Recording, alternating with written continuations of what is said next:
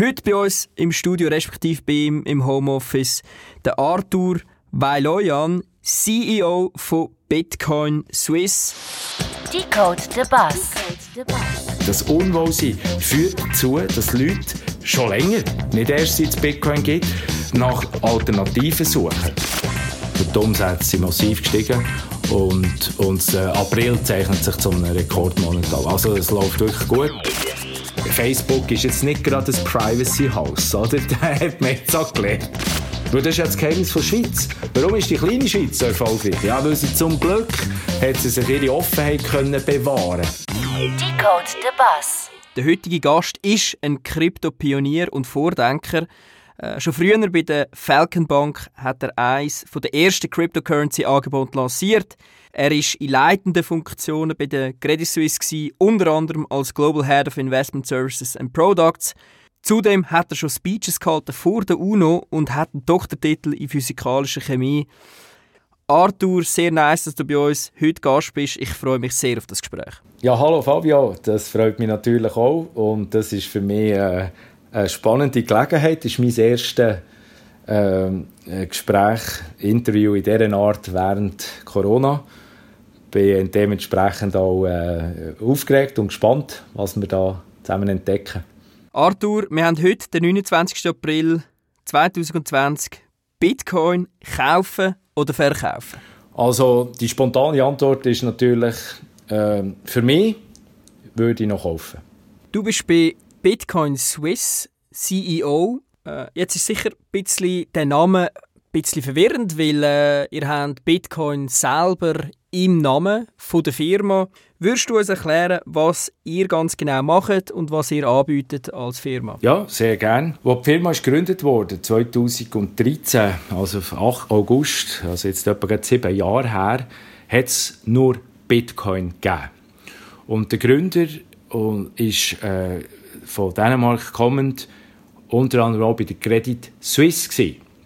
und ist dort als Softwarearchitekt unterwegs gewesen und hat eigentlich die Idee gehabt, dass das Thema Bitcoin, hat nur Bitcoin gegeben, als Projekt und Konzept der Credit Suisse vorschlägt. Und ja, nicht ganz überraschend ist der Name vom Projekt Bitcoin Swiss. Credit Suisse, Bitcoin, ja.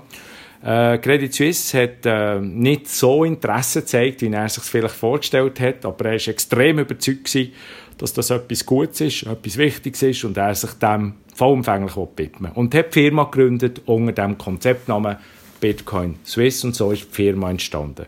Bitcoin deshalb, weil es nur Bitcoin gegeben hat. Äh, in der Zwischenzeit offerieren wir weit über 100 verschiedene Kryptowährungen. Was wir machen, ist im Wesentlichen wir kaufen und verkaufen Kryptowährungen gegen Geld, gegen Schweizer Franken, gegen Dollar, gegen, gegen Yen, wo, ähm, einfach die verschiedenen klassischen Fiat-Währungen, aber auch Krypto gegen Krypto. Das ist, der, das ist der klassische, was wir Brokerage nennen. Handel mit Kryptowährungen. Oder Kryptotokens ist vielleicht der allgemeine Begriff. Aber das Bitcoin Swiss hat in der Zwischenzeit ihr Serviceangebot massiv ausgebaut wir sagen dem ein bisschen die, die Kundenreise, der Client Journey, wo angenommen du kaufst und hast ein glückliches Handy im Timing oder es tut sich positiv entwickeln, dann willst du es vielleicht nicht auf deinem iPhone speichern, weil es einfach zu viel Wert angenommen hat. Also bieten wir eine hochsichere Verwahrlösung an. Custody.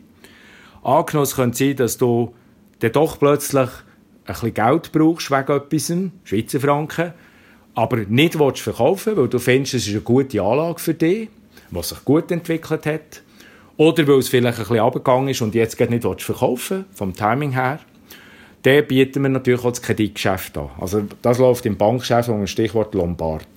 Einfach gegen Hinterlegung von Krypto geben wir dir Schweizer Franken. Oder gegen Hinterlegung von Krypto geben wir dir sogar andere Krypto. Oder, was weniger vorkommt, gegen Hinterlegung von äh, Franken geben wir dir auch Krypto. Das Lombard-Geschäft. Jetzt haben wir noch Zusatzgeschäft. Äh, wir haben Konzept entwickelt und ganz äh, erfolgreiches Geschäft, das sich äh, schon im 16. mit der Stadt Zug äh, manifestiert hat, ist das sogenannte Zahlungs, Payment Gateway. Zahlungsmöglichkeit so, dass der Bürger damals statt Zug ins Gemeindehaus gehen und äh, kleine Gebühren mit, äh, von der, wo ihm auferlegt wurden, wegen irgendwelchen Dienstleistungen mit Krypto zu zahlen. Und das läuft unter dem Stichwort äh, Payment Gateway. Und da haben wir ja kürzlich mit äh, Worldline, dem europäisch grössten Zahlungsdienstleister, dürfen Partnerschaft ins Leben rufen. Und das ist eine extrem schöne Geschichte, weil das bedeutet, dass wir eine, eine riesige Expansion allein in der Schweiz zu etwa 100'000 Händlern werden haben und in Europa vielleicht 500'000. Und es ist aber unabhängig von dem, dass wir da, das war ja schon fast ein Ritterschlag für Bitcoin Swiss, so wie damals, wo die Stadt Zug uns auserwählt hat, eben den Zahlungsdienstleister Verkehr zu eröffnen mit ihnen, ist das mit Worldline natürlich auch unabhängig jetzt, wie sich das genau manifestiert, ein Zeichen, wie das Netzwerk sich zunehmend expandiert. Man wird immer wieder gefragt, ja, kommt das, bleibt das, wie geht das genau? Was wir natürlich als Bitcoin Swiss sehen in der Geschichte ist, es gehen immer mehr Leute, gehen, die sich diesem Thema annähern, von verschiedenster Seiten. Aber netto sehen wir einfach eine Expansion. Wie viele Mitarbeiter sind ihr? Ja, jetzt sind wir über 140, ich glaube etwa 146 ganz genau.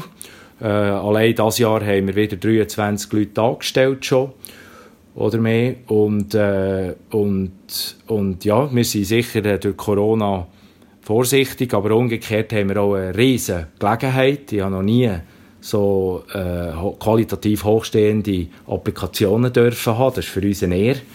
Äh, es ist noch nicht so lange her, ist es vielleicht ein bisschen schwieriger gewesen, Leute zu finden. Äh, nicht zuletzt im Technologiebereich, IT, Softwareentwicklung. Und dort äh, haben wir eine Nachfrage, die spannend ist. Und selbstverständlich, wenn wir Gelegenheit haben, Top-Talente zu finden, in dieser Zeit sind wir natürlich äh, antizyklisch, weil besser wird es nicht mehr. Weil jetzt sind wirklich Leute äh, auch auf dem Markt von Firmen, die vielleicht Schwierigkeiten hatten und nicht mehr weiterfahren können, wo wir natürlich dankbar sind, dass wir ihnen eine Gelegenheit bieten erstens persönlich ihr Problem zu lösen, zweitens sind sie dankbar, dass sie nicht mehr etwas finden, was spannend ist. Und drittens weiss ich, dass die Summe von beiden besser ist als die Summe der Einzelteile. Und so ist das für uns natürlich eine gewaltige Gelegenheit. Und wir sind auch dankbar, dass wir stark genug sind, dank diesen sieben Jahren, die wir geleistet haben, wo die ersten drei Jahre nicht äh, einfach waren. Äh, aber nachher äh, das Draht gedreht hat ins Positive, sind wir heute in der Substanz dermaßen stark, dass, äh, dass eben Covid für uns schon fast eine Chance war neben, neben dem Tragischen natürlich, was ich immer freut hier. Okay, du hast jetzt viele Sachen gesagt, die kompliziert tönen. Äh, versuchen wir es mal ein bisschen eins nach dem anderen aufzubrechen. Also schon mal vorweg, du hast eigentlich schon gesagt, dass er in dieser Krise in, ähm, sage jetzt mal, verhältnismäßig erfolgreich sind, wenn man es vergleicht mit anderen und ihr können Talent übernehmen oder gewinnen.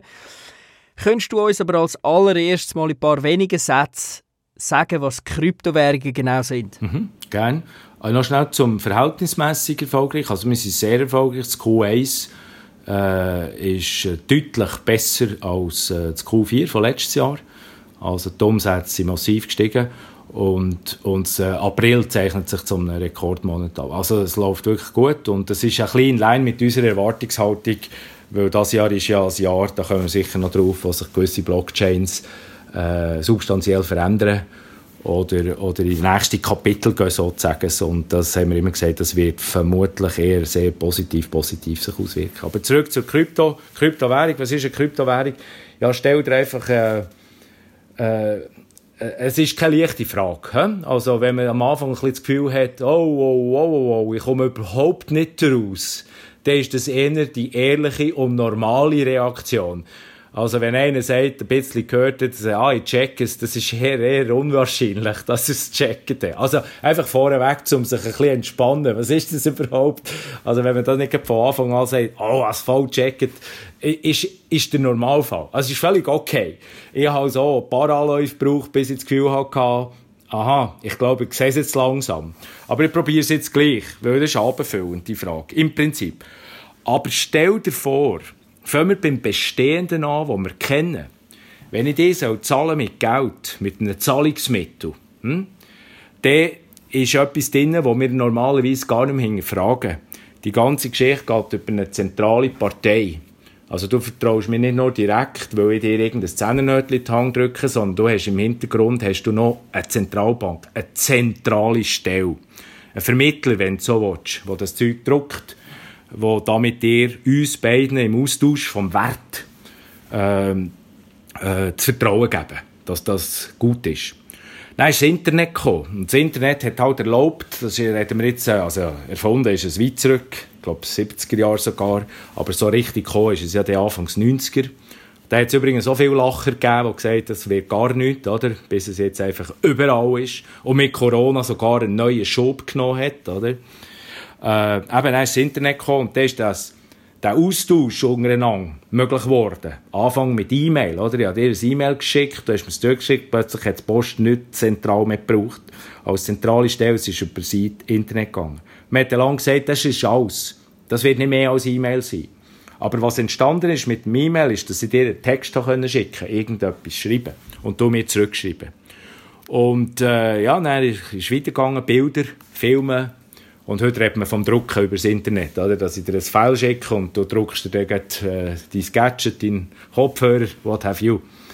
Aber das letzte, die letzte Bastion war, wie kann ich über ein Netz von dir zu mir, von mir zu dir etwas austauschen, das aussieht wie eine Geldnote sozusagen, wo Wert darstellt, wo Wert darstellt, so dass du als Empfänger ohne dass dazwischen eine zentrale Stelle ist, eine Nationalbank oder eine Bank, nennen wir es einfach eine zentrale Stelle, die sagt, thumbs up, das ist gut, kannst, kannst es nehmen, kannst es weiterverwenden. Wie können wir dezentral Wert austauschen? Auf einem Internet. Und das war lange eine Frage. Sogar der Milton Friedman hat das 1999 gesagt. Das Letzte, was noch fehlt jetzt, ist auf dem Netz etwas, was sich wie eCash nennt. Und darum ist eine Kryptowährung letztendlich, und Krypto kommt rein, weil das Ganze, wenn es keine zentrale Kontrollstelle gibt, musst du es aber gleich sicherst möglich bauen. Und da hat man zu Hilfe genommen bei der Kryptographie. Also ist es eine Währung, ein Zahlungsmittel, das auf dem Netz läuft, das eingepackt ist mit Sicherheitspaket von der Kryptographie.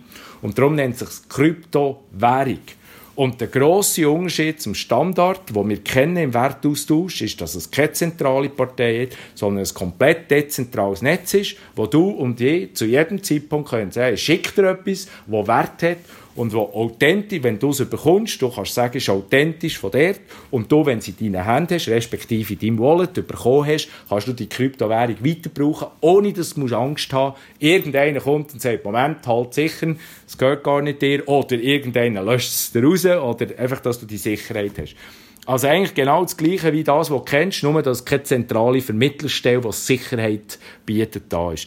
Darum Krypto, wegen der Kryptographie und Währung, ja, weil es so etwas ist wie ein Zahlungsmittel. Grosser Unterschied zum Schweizer Franken, es ist kein gesetzliches Zahlungsmittel.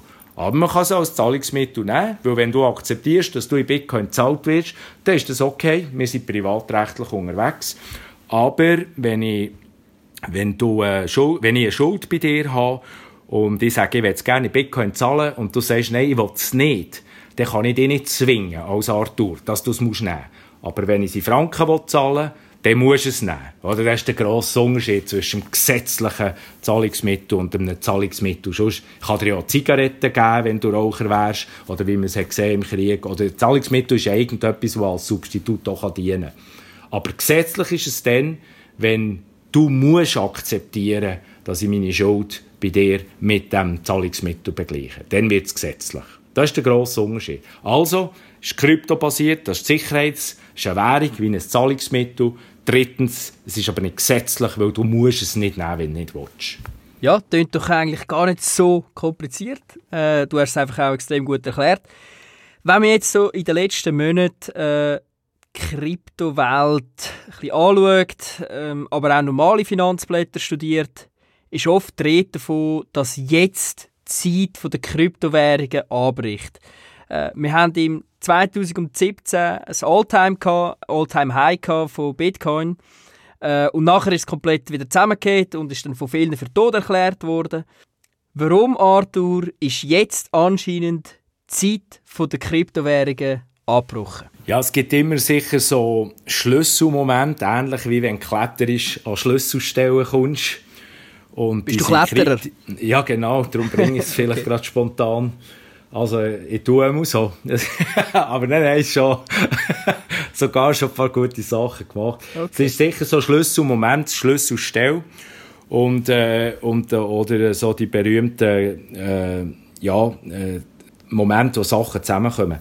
Äh, ähnlich wie dann mit Lehman ist jetzt mit der Corona-Krise ist äh, einiges mehr klar geworden, dass das herkömmliche Rettungspaket fast nur noch eine, eine Idee hat, nämlich noch mehr Geld drucken. Und das hat ein bisschen bei Lehman angefangen, ist schon vorher der Fall gewesen. Ich würde sagen, vorher war der Fall gewesen, nachdem man in 2001 oder so den Internet-Bubble-Crash hatte hat, äh, hat man dann ein bisschen mit Zinssenkungen reagiert. Oder? Da sind Zinsen noch äh, in unglaublichen Höhen von, ich weiss auch nicht genau, 5-6 Prozent im Dollar. Äh, und dann hat man einfach gesenkt, gesenkt, gesenkt. Der berühmte Alan Greenspan hat auch genau eine Massnahme immer im Kopf gehabt. Zinsen senken. Und das hat gewirkt, fast wie eine Droge. Und die Märkte haben sich darauf verlassen und dann ist das Real Estate gekommen und dann hat sich das extrem entwickelt und dann ist der Bubble Burst gekommen aus dem, aus dem, aus dem Real Estate, Subprime, Stichwort. Und die Zinsen waren aber dann schon ein bisschen tief gewesen. Und dann hat man zum nächsten Heilmittel gegriffen. Ja gut, äh, wir drucken Geld in der Hoffnung, so die Wirtschaft anzukurbeln. Aber wenn die Nachfrageseite natürlich erschüttert ist, also sprich die Leute sind verunsichert, dann kannst du noch so viel Geld drucken, oder? Es geht dann gleich nicht in Umlauf, wenn die Leute drauf hocken bleiben. Und so ist es dann auch ein bisschen. Und so ein bisschen bedingt hat es gewirkt, bedingt hat es beruhigt vor allem. Fakt ist aber, dass das irgendwo mit meinem bescheidenen Makrowissen habe ich wieder den Eindruck, es ist das Einzige, was noch einfällt. Einfach noch mehr drucken und noch mehr drucken. Jetzt ganz genau vorauszusagen, wenn so etwas platzt, ist noch schwierig. Aber ich würde sagen, man hat latent immer mehr den Eindruck, so ein Berg, so ein Gigantismus, oder? wir reden ja nicht mehr von Milliarden, ist irgendeinisch hat das einen Effekt und dann wird es richtig, richtig schlimm. Covid ist ja nicht irgendeine Geldgeschichte, sondern einfach ein verdammt kleiner Virus und mit unkontrollierbaren Auswirkungen und niemand hat ihn so richtig erfasst, vielleicht fast bis heute nicht, in seinen Auswirkungen. Aber man hat im Gegenzug wieder Geld gedruckt. Oder? Die Hände sind nur so gesprudelt. Und das macht die Leute nicht nur Leute, die Libertäre sind oder die sagen, der Staat sollte möglichst minimal unterwegs sein und die freiheitlichen Kräfte möglichst maximal. Sondern zunehmend mehr Leute haben tiefe Sorge, was passiert mit meinem Geld. Weil stell dir eine bestimmte Menge an Gütern vor, die wir machen, kreieren und dagegen fast explodierende Geldmenge. Und das ist ja nicht das Papiergeld. Oder? Man redet immer vom Druck, aber letztendlich ist das irgendwo in der Nationalbank einer, der in eine Excel-Ziele hineinschreibt, da war es, und Banken, die mehr Kredit geben können. Und das führt einfach zu diesem Unwohlsein. Ich sage jetzt einfach auch, es ist ja auch ein Gespräch, wo du hast gesagt, da müssen wir jetzt nicht sehr technisch sein. Und das Unwohlsein, aber am Schluss sind es eben die ehrlichen Sachen, die eben mehr Gefühlssachen sind. Das Unwohlsein führt dazu, dass Leute schon länger, nicht erst seit es Bitcoin gibt, nach Alternativen suchen. Sachanlagen suchen. Und jetzt hat sich neu das Bitcoin vor zehn Jahren, über zehn Jahren etabliert. Und jetzt das Faszinierende an der Technologie ist, dass bei Design, der Bauplan von dem Bitcoin ist, dass es endliche Menge hat. Und damit hat es das erste digitale Manifest von einer kontrolliert steuerten Geldmengenpolitik, wenn du so willst, mit einem kleinen Unterschied, dass der der Politik nicht durch Leute gemacht wird, die im Endeffekt korrupt sein können. Wir leben immer aus der heiligen Schweiz raus, also heilig habe ich jetzt nicht gesagt, aber aus der heilen Schweiz raus, oder, wo die Sachen noch intakt sind, weitgehend. Aber du musst nicht wahnsinnig weit aus der Schweiz rausreisen und dann wird es richtig hässlich. Und, und dort sind Leute, die es nicht immer nur gut meinen. Und dann entsprechend, entsprechend hat man jetzt eine Software, die dezentral eine Geldmenge Politik betreibt, wo in sich programmiert ist, dass er eine Endlichkeit hat. Jetzt kannst du das gut finden oder schlecht finden, aber immerhin ist der Bauplan nachvollziehbar und er ist, wie er ist. Und, äh, und das gibt natürlich eine gewisse Verlässlichkeit. nachdem jetzt das Teil über 10 Jahre funktioniert und viel Wellen und Attacken schon gemeistert hat, ist ein Stichwort, das man bisschen hört, dass es antifragil ist. Es wird immer besser, je härter dass es getestet wird. Und nach zehn Jahren haben wir doch schon eine gewisse Testzeit. Jetzt zusammen mit dieser Krise jetzt und erneuten Gelddruck, um auf, konkret auf die Frage zu kommen, ist eben unter Umständen plus Erneuerungen, die in der Kryptoszene per se passieren. Es ist wie ein Zusammenkommen von verschiedenen äh, Katalyten, katalytischen Elementen, was durchaus zu neuen, grossen Wellenbewegungen aufkommen. Nicht ausschließen. Also ganz, ganz vereinfacht gesagt, Zentralbanken drucken Geld, werden mittelfristig durch das äh, eine Inflation auslösen und da dagegen steht eigentlich Bitcoin und allgemein Kryptowährungen, wo dem entgegenwirken und wo eben das gar nicht möglich ist, dass äh, quasi Bitcoin gedruckt werden. Und so, darum sagt man eben, es ist wirklich die Zeit angebrochen. Genau so, genau so. Und äh, übrigens, Zentralbanken drucken Geld, einfach um es ganz präzise zu sagen. Sie wollen Inflation. Das ist, ja der, das ist ja der Wahnsinn, der abgeht. Sie drucken immer mehr Geld, weil sie meinen, mit dem Inflationslevel, das wir haben, ist nicht genügend. Aber man bringt dann immer die hin, die man sucht. Aber es ist überproportional viel Aktivität da. Und das löst Unwohlsein aus in den verschiedensten Kreisen. Darum der Blick zu Krypto als mögliche Alternative ist nicht komplett überraschend. Jetzt kann man Krypto beziehen über verschiedene Exchanges, zum Beispiel Kraken oder Binance. Äh, es gibt noch viele andere. Man kann sie aber auch über euch beziehen.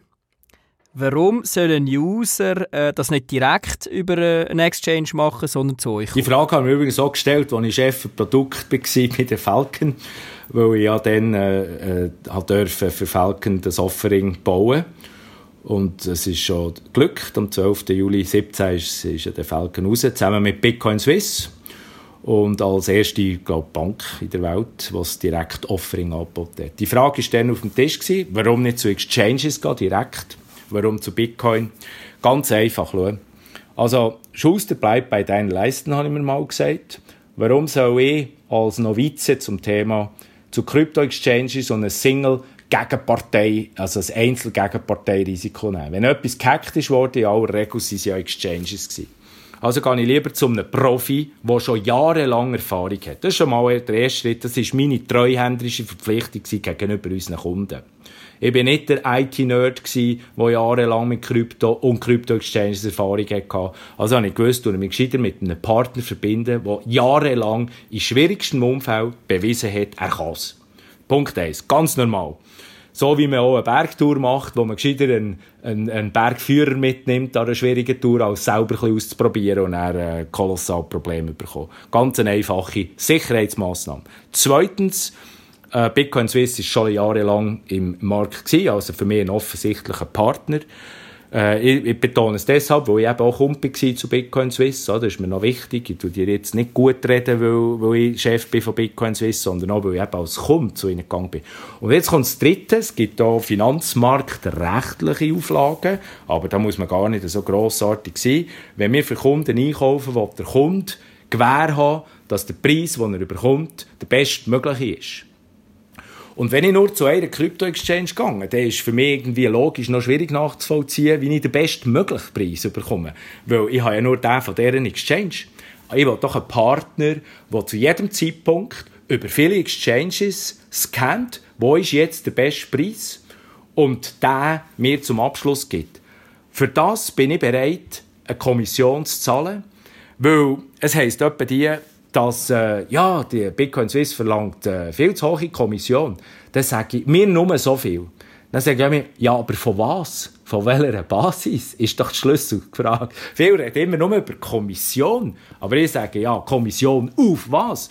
Und jetzt, wenn du auf eine Exchange gehst, ist also Tür und Tor geöffnet, dass das Underline, der Grundpreis, natürlich äh, irgendetwas ist. Hingegen wir als Bitcoin Swiss, jetzt nehme ich wieder Perspektive Bitcoin Swiss, wir mit unserem Smart Order Router, wir haben ein System, das machen wir selbstverständlich nicht mehr, das ist viel zu schnell und viel zu kompliziert. Wir haben einen algorithmischen Trader, der alle wichtigen Börsen, Kryptobörsen abscannt und wenn ein Trade reinkommt, zu jedem Zeitpunkt die Übersicht hat, wo ist im Verhältnis zum Volumen gerade das Richtige, sodass wenn du von uns einen Trade Abrechnung bekommst, siehst du nicht ein Bitcoin, der kauft, sondern 0, sowieso Bitcoin an dieser Börse zu diesem Zeitpunkt, 0, sowieso zu diesem Zeitpunkt. Und dann kannst du haarklein nachvollziehen, dass man zu jedem Zeitpunkt im Zusammenhang vom Volumen die relevanten, aber besten Preise für dich finden. Und das nennt man Best Execution. Best Execution. Und das kannst du nur haben, wenn du Multi-Exchange bist. Sonst kannst du das gar nicht garantieren. Und so ist das übrigens der Grund gewesen, warum FINMA das so akzeptiert hat, das Vorgehen. Weil so hast du rein organisatorisch können darlegen, wie du die Anforderung nach bestem Preis äh, Ausführung kannst äh, erfüllen. Haben Sie eine Banklizenz? Wir sind dran, wir haben sie eingereicht und erwarten die dieses Jahr. Ist aber schwierig vorauszusagen, weil äh, der grosse Unterschied zu den zwei, die sie bekommen haben, und also hoher Respekt vor beiden, das ist eine gigantische Meisterleistung, die zu bekommen, äh, ist äh, der grosse Unterschied, der kleine, feine Unterschied ist aber, wir sind ein Geschäft mit Tausenden von Kunden. Wir gewinnen jeden Tag 30 bis 50 neue Kunden im Moment. Also wir sind operativ sehr intensiv unterwegs und selbstverständlich sind, sagen wir, Befindungen und Begutachtungen auf einem grossen, grossen Geschäft mit äh, 54 Millionen Eigenkapital, äh, 150 Leute jetzt gleich, ist eine ganz andere Entität aber äh, wir sind im guten Austausch. Wir haben das eingereicht. Wir haben eine Bank- und Wertschriftenhändlerlizenz beantragt. Heute musst du nach neuer Gesetzgebung nur noch eine Banklizenz beantragen und du bekommst die Wertschriftenlizenz automatisch. Wer sind denn eure Kunden? Du hast gesagt, ihr gewinnt pro Tag 50 dazu. Ist das äh, der sogenannte Average Joe oder äh, ist das nur etwas für Leute, die sich speziell gut auskennen? Was für Leute kommen zu Bitcoin Swiss? Es sind sicher mal grundsätzlich intellektuell offene Leute, weil sie neugierig genug sind geblieben, egal in welchem Altersbereich, dass sie fasziniert sich hey, faszinieren heilen faszinieren. Es muss nicht jeder zu diesem Thema kommen. Also wir sind nicht beseelt, dass jeder jeder soll. Aber es sind sicher Leute, die technisch neugierig sind. Ist also nicht der Average Joe, sondern es sind Leute, die sehr interessiert sind. Von dem haben gehört. Vielleicht aus, der, aus dem Bekanntenkreis oder auch selber. Es sind seriöse, sehr seriöse Family Offices die das anschauen im Sinn von, ihrer, für, auch von ihrem treuhänderischen Auftrag, immer im Markt Ausschau halten, was es gibt. Nach zehn Jahren ist mittlerweile fast in allen Family Office angekommen, es gibt so etwas wie Krypto. Dann gibt es ein bisschen eine Glaubenshaltung, also es gibt immer noch Leute, die sagen, des Teufels schaue ich sicher nicht an, aber die kommen ja logischerweise nicht zu uns.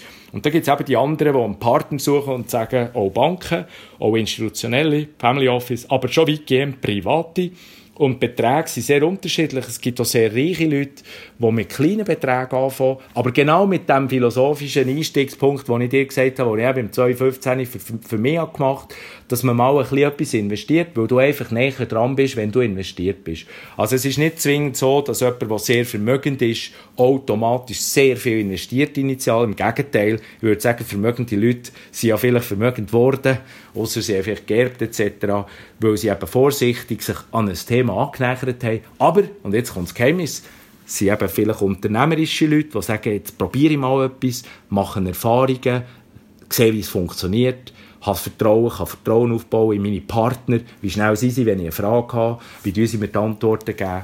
Und so bauen sie Portfolio auf. Wo wir eher ein vorsichtig sind, sind vielleicht mit nicht so Vermögenden.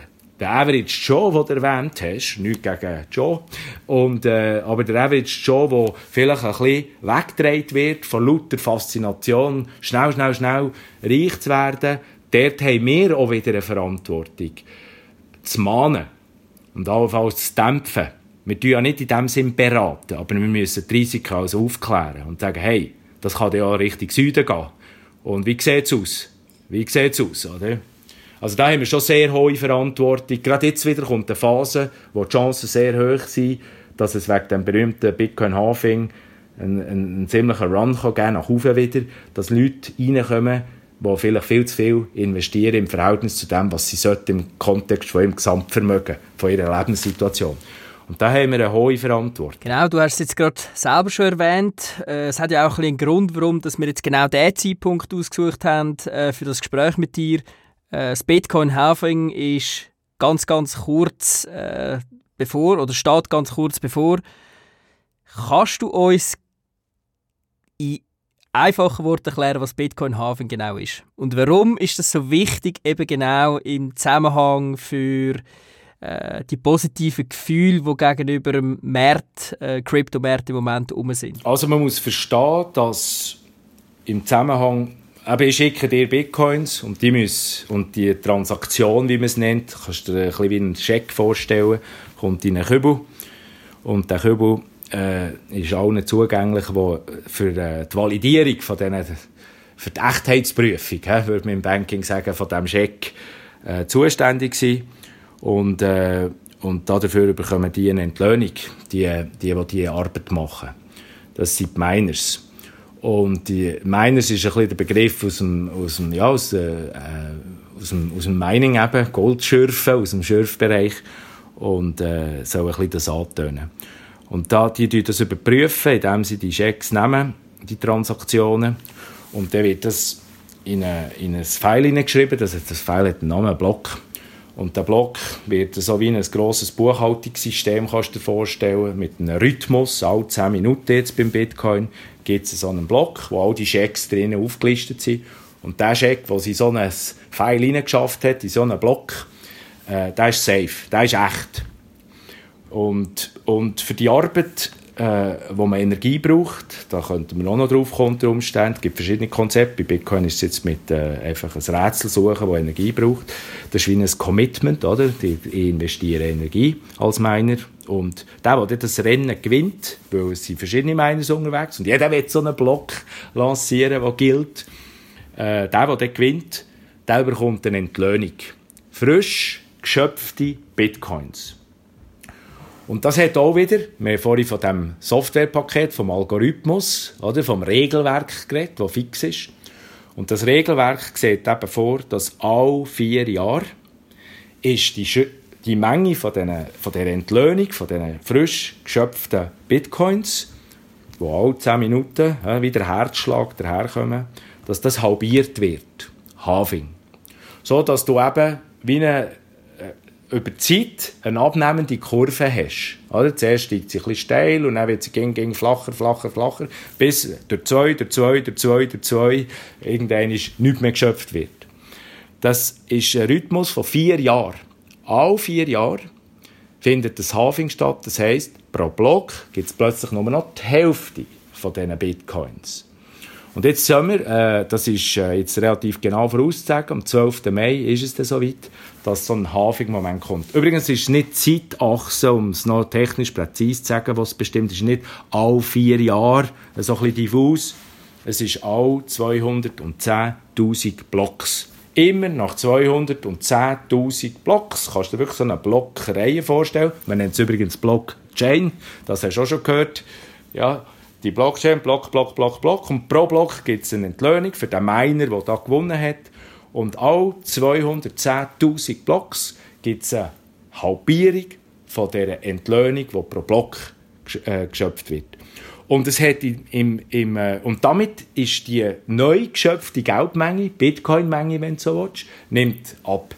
Und man konnte rückwirkend beobachten, dass das, wenn das passiert ist, hat das immer zu Wertsteigerungen geführt. Da gibt es lange Erklärungen. Die einen finden das alles Habakus und die anderen erschöpfen sich in kompliziertesten Erklärungen. Ich sage einfach, ja, man kann einfach mal Geschichte anschauen.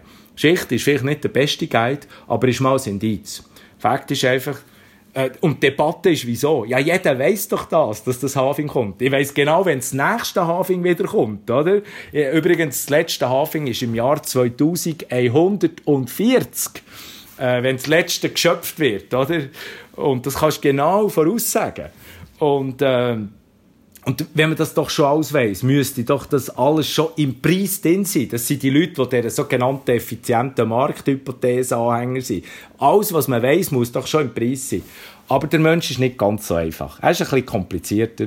Und interessanterweise, und ich kann das nachvollziehen, ah, jetzt ist man wieder vor dem Ungewissen ist es, ist es wieder so, wie es schon immer war? Und dann gibt es die, die immer noch warten und schauen und warten und schauen. Aber jetzt sind wir schon dran. Also es würde mich jetzt nicht überraschen, wenn wir ein paar Tage vor dem Hafing, so absurd in einem gewissen Sinn, dass es ist, wir wissen ja schon länger, dass das kommt, dass jetzt plötzlich die Leute sagen, oh ja, schau jetzt, es ist tatsächlich so und nochmal kommen. Und äh, darum ist unsere These, das Jahr wird eher ein äh, stolzes Bitcoin-Jahr werden. Und äh, genau wegen diesen Sachen. Die Leute sind einfach vorsichtig, zum guten Glück. Gerade beim Bitcoin soll es das ja sein.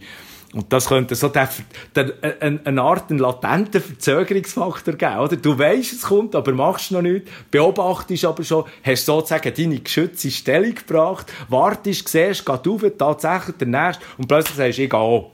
Und, und so geht das ein bisschen los, oder? Also es ist eigentlich eine Verknappung vom Gut, wo man aber weiß, dass die Verknappung kommt und immer dann, wenn es äh, gut halt verknappt wird, dann geht äh, der Preis eigentlich auf. Relativ simpel, aber doch irgendwie kompliziert. Ja, ja, und ich habe beliebig komplizierte Erklärungen gegeben, aber netto gesehen ist es wieder beim Mensch, der so, so ein eine Ahnung hat und nachher, ja, ich sehe ja das jetzt. Wir haben netto 80% Buyers übrigens, also 80, von 100 Tickets geschrieben, sind heute 80% Käufer. Das ist auch vielleicht ein bisschen ein Indiz für die Lage der, die Lage der Nation. Äh, wenn wir gerade beim Mensch sind, ähm, viele Menschen haben noch grosse Skepsis gegenüber Krypto. Äh, sie sagen, ist es ein Scam, ist alles nur ein Hype? Macht ihr als Bitcoin Swiss aktiv Marketing und PR, um das Bild zu verändern? Oder sagt ihr, nein, wir bieten einfach unsere Leistungen an und fertig? Ja, also PR das ist ja ein bisschen zweischneidig? Es kann dir ja sofort wieder ausgelegt werden, dass du sozusagen ein Camouflage, Smokescreen willst indem du irgendwo Pseudo etwas machst. Ich habe ja die Erfahrungen dann noch gemacht, äh, dass sie schwere Entscheidungen waren, ob Credit Suisse, wo ich dann Chef Private Banking Schweiz war, geht jetzt weit zurück, 2002, 3 dort umeinander und in die Mikrofinanz eingestiegen bin, oder? Haben wir auch schwere Debatte gehabt. Ist das okay, wenn eine Schweizer Grossbank sich mit Mikrofinanz beschäftigt? Ist das nicht Pseudo, oder? Das ist nicht eine einfache Frage. Man hat sich dafür entschieden. Ich habe das so stark gepusht dann. Und, äh, und das hat sich ausgezahlt. Aber äh, im Guten. Und ist nicht ein, hat, hat nicht ein, ein, ein, zum, zum Backfiring geführt. Äh, ähnlich sind wir hier sehr vorsichtig unterwegs. Sachlich bleiben ist sicher das Geheimnis. Wenn wir PR machen, machen wir, glaub, und, und Werbung ist stark für unsere Brand. Das ist wichtig. Und Solidität und dass wir, äh, ein sicherer Player sind. Also die, die Werthaltigkeit im Brand sehen wir dort sehr stark. Und Bekanntheit über die Schweiz raus, glaube darf man sagen, ist uns gut gelückt. Ähm, wo wir aber auch sehr aktiv sind, ist im Beitrag, wenn es um Regulativ geht, äh, sind neue Bestimmungen rausgekommen, letztes Jahr im Juni unter der FATF, das ist so eine äh, zwischenstaatliche Organisation, die sich äh, auf die Fahne geschrieben hat, gegen Geldwäscherei und Terrorismusfinanzierung äh, vorzugehen, koordiniert zwischenstaatlich, die gibt es schon länger und ist letzten Juni mit neuen Empfehlungen rausgekommen, nicht zuletzt auch Empfehlungen im Zusammenhang mit Krypto. Und, äh, und die Firma hat das, das noch ergänzt, sogar mit einer, einer dezidierten Aufsichtsmitteilung zum gleichen Zeitraum. Und das hat ein bisschen zum, zum, also unter den Kennern zum Schlagwort Crypto Swift geführt. Oder? Es gibt so etwas wie der Swift, wo wir Geld austauschen zwischen den Banken, das ist alles hoch reguliert und, äh, und überwacht, auch von denen, die es vielleicht nicht überwachen sollten. Und, äh, und da haben wir uns daran gewöhnt. Aber im dezentralen Finanzaustausch, da gibt es eben noch nicht so etwas wie das und das hat so der Regulator gedacht. Jetzt könntest du dich gegen das wehren, ein bisschen pubertär vielleicht, und äh, das führt aber nicht weit. Äh, und dann haben wir gesagt, anstelle sich da in die Opposition zu gehen, tun wir es proaktiv den Stier bei den Hörnern packen und haben sogar ein White Paper zu diesem Thema geschrieben unter dem Stichwort Open WASP. Äh, WASP steht für Virtual Asset Service Provider. Das ist eine Firma wie wir. Wir sind WASP. Und die regulierten Entities, wenn die austauschen Kryptos, dann müssen die gewisse regulative Transferbestimmungen erfüllen. Das läuft unter dem Stichwort Reiseregel, Travel Rule. Und da machen wir auch mit. Und, äh, und da sind wir auch stolz drauf, dass wir äh, Ideen haben, sehr konstruktiver Art. Und wir verstehen das auch als Beitrag für das berühmte Ökosystem, weil man könnte auch sagen, oh, let the others do it, das ist am Schluss nicht direkt Business, eins zu eins. Oder? Das ist nicht eine Kommission, die du vereinnahmen kannst. Aber es hat indirekt natürlich auch auf die Brand äh, einen enormen Impact auf Perception of Safety. Und ich glaube, das und vieles andere, ich könnte ganz Haufen Sachen aufzählen, die wir da gemacht haben. Wir waren ja die erste Kryptofirma, die GWG umgestellt war, 2014. Und, und, und, und. Äh, aber die eher äh, feinen Sachen, die nicht so prägnant nach außen kannst bewerben äh, die, glaube ich, führen eben dazu, dass im Prinzip verstanden wird, also ein reines Camp kann das nicht sein. Und sonst würde ich einfach auch schauen, was die FIMA macht. Die FIMA schreibt zum Beispiel nicht äh, im 2018 Guidelines, wo sie sehr genau beschreibt, wie die, die Kryptowährungen einzuordnen sind mit Payment Gateway und so weiter.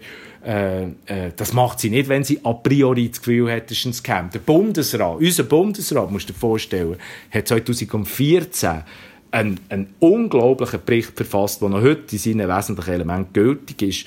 Und, und das macht er nicht, wenn äh, ein Arbeitsverdacht da ist oder ein Verdacht da ist, ist vielleicht alles ein Scam. Also, das ist dummes Zeug, die Leute, die das abtun, ja, ist alles ein Scam, die tun mir, also da bin ich ja, auch nicht mehr schockiert, aber weil sie zum Teil sehr gescheite Leute, allen voran der Nuriel Rubini, wo ich eigentlich mal Fan war, aber der hat sich da in eine Sackgasse geritten mit gewissen Sachen, wo ich nicht ganz verstehe, von wem er zahlt ist oder was ihn treibt oder was genau passiert ist in seinem Leben, dass so gescheite Leute so, so vereinfachend über Sachen reden. Ich mache einfach den Case, die Sachen von der technologischen Seite her anzuschauen, je mehr ich mich damit beschäftige, desto tieferen Respekt habe ich. Ich sage nicht, Bitcoin wird es sein. Aber das ist sicher ein unglaublicher, unglaublicher Erstling im 08, respektive im 09, wo er ist rausgekommen, am 3. Januar, live, erster, erster Block, 3. Januar, um 6 Uhr am Abend. Und, äh, und dann sage ich, es verdient einfach mal Respekt dass es ist eine technologische, gewaltige Revolution gewesen. Die Erfindung ist eine Kombination von unglaublichen technologischen Fehlern, die dazu geführt hat, dass man ein Konzept hat gesehen, konkret gelöst, als Software, als Infrastruktur, als Protokoll. Und jetzt kann man darüber streiten. Jetzt kann man darüber streiten und es noch besser machen. Aber es einfach so ein bisschen dümmlich verdammen, also da bin ich nicht Fan. Du kommst ja aus der klassischen Bankenwelt. Also Falcon, CS etc. stehen auf dem CV. Wie unterscheidet sich jetzt deine neue Firma Bitcoin Swiss von dieser Welt? Ja, wir sind auch ein Finanzdienstleister, der sich äh, mit kryptobasierten Werten, oder, wie ich eben geschrieben habe, Wertaustausch mit Kryptosicherheitsaspekten umgeben, beschäftigt. So gesehen hat es gewisse Analogien. Äh, es schadet nichts, wenn man gewisse Erfahrungen hat aus dem Finanzbereich, weil, wenn man im Finan weil es ist ja eine Art Finanzdienstleistung. Wir unterscheiden uns aber deshalb, weil wir sind primär ein Technologiehaus. Und ich glaube, viele Banken verstehen zunehmend, dass eigentlich Banking Technologie ist. Ende der Geschichte. Und ist es schon, und das ist ein Privileg, ein gewisser Vorsprung, würde ich behaupten. Und wir sind ein Tech-Haus, happens to do Crypto Finance. Aber wir verstehen uns als Tech-Firma mit Faszination für neue Technologie, die im Finanzbereich dienen und das ist jetzt unsere Kernkompetenz. Kryptobasierte Finanztechnologie. So unterscheiden wir uns vielleicht von einer klassischen Privatbank oder von einer klassischen Universalbank, die ganz andere Aspirationen hat und Krypto, wenn überhaupt, einen kleinen Platz hat. So ist es bei uns natürlich der Hauptplatz. So sind wir auch der Mitspieler im, äh, im, im Geschehen von Kryptofinanz, wo, würde ich sagen, dazu strategisch äh, äh, sich selber auferlegt hat, die Entwicklungen genau zu verfolgen und immer, wenn sich Möglichkeiten abzeigen, sofort umzusetzen. Also mit uns hast du einen Partner, der nicht, weil es cool ist, weil das ist ein strategisch so Auftrag ist, den wir uns gegeben haben und auch sehr erfolgreich unterwegs sind, äh, genau das so werden umsetzen. Darum auch die Banklizenz, wir sind nicht eine Bank, sondern wir werden die Banklizenz haben, um auch die Möglichkeiten, die Lizenz verlangt, auch im Kryptobereich auszuführen. Wir verstehen uns aber nicht a priori als die nächste Bank, sondern als Tech-Haus, das sich mit Kryptofinanz beschäftigt. Also es ist auch ein absoluter äh, riesen Trend. Also Banking ist eigentlich Technologie. Man sagt ja auch, Tech goes Banking. Also zum Beispiel Google geht ins Banking rein, Facebook geht ins Banking rein, es kommt der Libra, äh, der Facebook-Coin etc. Sind gerade die Schweizer Banken ready für die Entwicklung? siehst du da vielleicht ein bisschen mehr dahinter äh, oder müssen die sich warm anlegen oder werden die da überrollt von dieser äh, Technologieentwicklung? Ich kann dir eins sagen, die ehrliche Antwort ist, das weiß ich nicht, ob sie überrollt werden. Ich sehe sicher immer mehr Banken, ich habe ja einen Haufen Kollegen, äh, nicht zuletzt zu meinen ehemaligen Banken, äh, aber auch darüber hinaus sehr viele Kollegen im Banking. Also, äh, ich, glaube, man wacht, man wacht auf oder ist aufgewacht.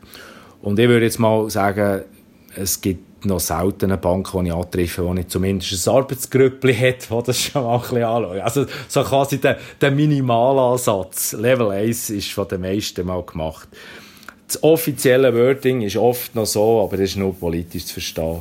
Äh, das längen sie nicht an und das ist extrem wegen Geldwäscherei getrieben. Oder sie einfach, und da muss man auch wieder ein gewisses Grundverständnis haben.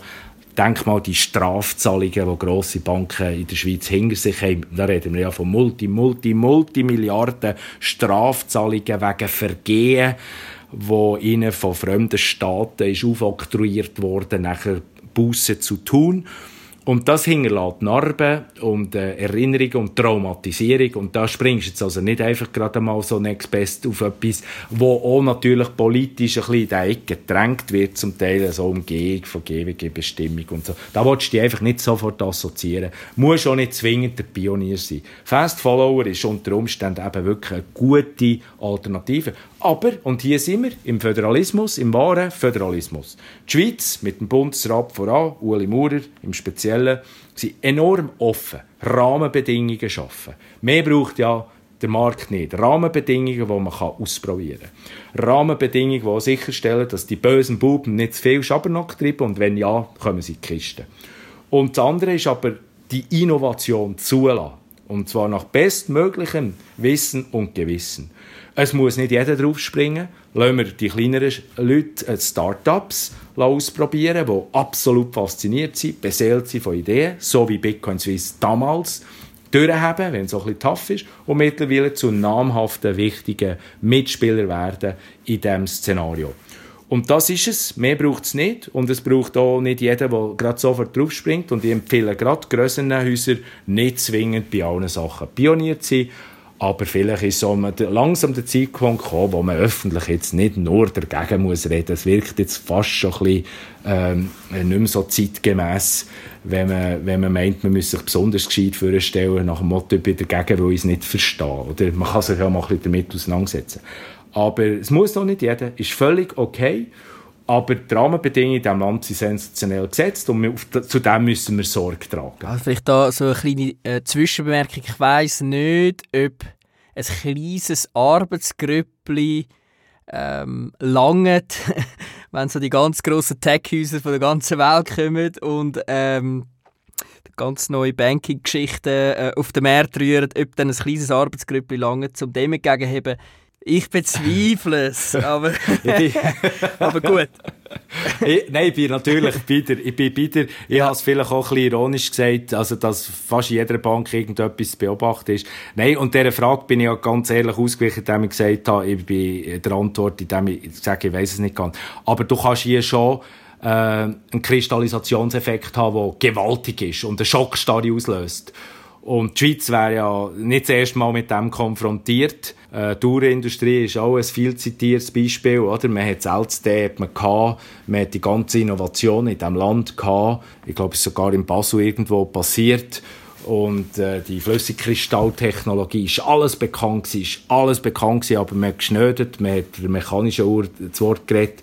Und der ist, glaube ich, als erstes mal Japan gross geworden. Also so ganz genau weiss ich die Geschichte auch nicht mehr. Fakt ist einfach, man hat es und hat zugeschaut, hat ein bisschen gelächelt, ist einmal vielleicht auch gut gegangen. Und dort hat man sich mühselig de, de, wieder müssen zurückerobern und, und auf den, auf den guten alten Tugenden weiter aufbauen, dass wir innovative Standorte ich, ich, ich kämpfe eigentlich nur für das. Aber klar, es kann einen Christ, es kann eine Schockstarre geben.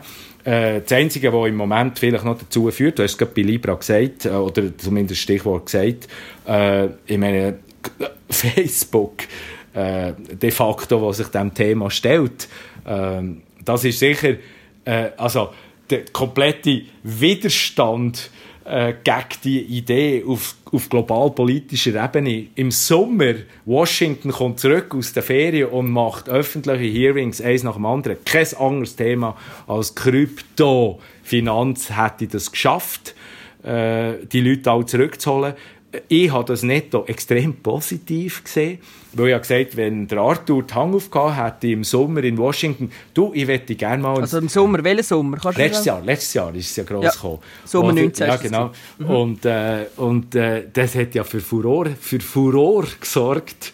Und, äh, und das sage ich immer nur, wenn Bitcoin Swiss, nicht der Arthur, wenn Bitcoin Swiss die Hand aufgehauen hätte, äh, ich würde gerne in Washington mal äh, auftreten zum Thema Krypto, der hat, äh, hat, hat man nicht mal reagiert. Kommt Facebook, ein Aufschrei.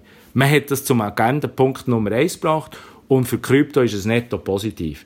Wie will man in der Zukunft äh, zum nächsten Level von Wertaustausch geraten? Peer-to-peer, -peer, du zu mir, ich zu dir. Zweitens, was ist die Rolle von diesen Giganten? Facebook, Google, Amazon. Drittens braucht es Banken noch für die Basisfinanzdienstleistungen, weil wenn ist es dort oder, der Angriff in der Basisfinanz, also im Zahlungsverkehr. Oder? Du hast ein WhatsApp, du hast äh, x beliebige Messenger-Apps heute äh, zur Auswahl. Warum nicht einfach äh, assoziiert mit einer Zahlungsfunktion? Also ich schicke dir auch ein E-Mail und frage nicht mehr, wo der Postschalter ist. Wegen dem gibt es aber den Postschalter noch. Also die, die, die neuen Gleichgewichte, oder, die sich da etablieren, die können schon zu Umwerfungen führen. Und ja, Banken sind, äh, ich würde sagen, gut beraten, aber so ein paar, die ich kenne, würde sagen, sind dran, tief, äh, sich sehr warm anzulegen und vor allem tief nachzudenken. Aber es ist nicht an mir, die Strategie von diesen Banken zu definieren, aber ich glaube, einer der Gedanken sollte sicher sein, was ist going forward genau unsere Kernkompetenz, wo wir auf intrinsischen Wert aufbauen wo die anderen eben nicht können bieten können. Oder, der Facebook ist jetzt nicht gerade ein Privacy House, oder? Das hat man jetzt auch gelernt. Und darum sage ich, ja, vielleicht ein, fünf lieber hin und her schieben von dir zu mir über Facebook, ja, das ist jetzt, ja, das sollen sie es sehen. Aber wenn es dir über die tiefen Finanzangelegenheiten hast, vielleicht eben ein Vorteil, wenn du ein Image, aber auch eine integre Privat, äh, Privatstruktur hast, wo du kannst sagen, äh, es ist intakt und es ist nicht einfach ein Open House für neugierige Hörer, sei es politischer Couleur oder sonstige Interessenten. Und ja, das musst du herausfinden.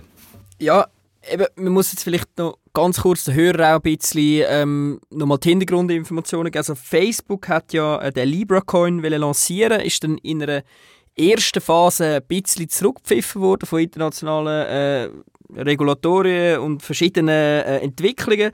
Und jetzt ähm, wird ja eigentlich der Libra-Coin äh, in der Schweiz testet äh, und wird dann nachher äh, auf andere Länder, Länder und Währungen adaptiert. Also Libra ist, äh, wird dann an nationale Währungen gekoppelt und das wird, wenn ich das richtig recherchiert habe, ja jetzt in der Schweiz testet und wird eigentlich an Franken gekoppelt als erstes Land bei euch in Zug. Also es ist quasi ein Nachbar von euch. Wird der Facebook-Coin äh, seine zweite Chance nutzen und ist das eine Chance für für den gesamten Crypto-Space?